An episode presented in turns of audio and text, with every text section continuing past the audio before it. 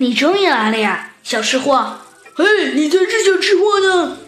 嗯，好了，小鸡墩墩，别说了，你快来跟我研究研究这个东西。于是啊，小鸡墩墩就看起了这个，呃，这个长得呃奇非常奇怪的东西。猴子警长告诉小鸡墩墩：“嗯，小鸡墩墩，这个东西可以当做柳钉使用。我觉得，想把它安装在什么地方，好像只需要用呃射钉枪将其注入到要安的地方。从外观上看，它跟普通的柳钉无异，但它却，但它却可以世间。”嗯，它却可以世间窃听的工作。猴子警长啊，说着说着，继续说道：“嗯，小鸡墩墩，如果如果我不是用电子扫描器对墙壁进行扫描，几乎没有被发现的可能。”小鸡墩墩呐，对猴子警长说：“那可是，那可是安装这个东西在这里，国防部还有什么秘密可言？”没错呀，小鸡墩墩。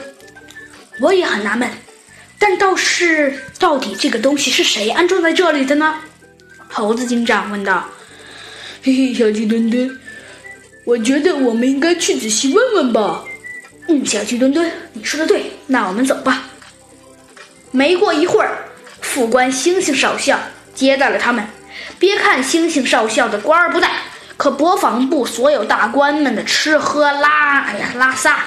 的一应事务都归他管，真可谓啊是实权在握。猴子警长用威严的嗓音问星星副官：“你好，星星副官，请问副官先生，后勤处的后勤处的嗯射钉枪归谁管？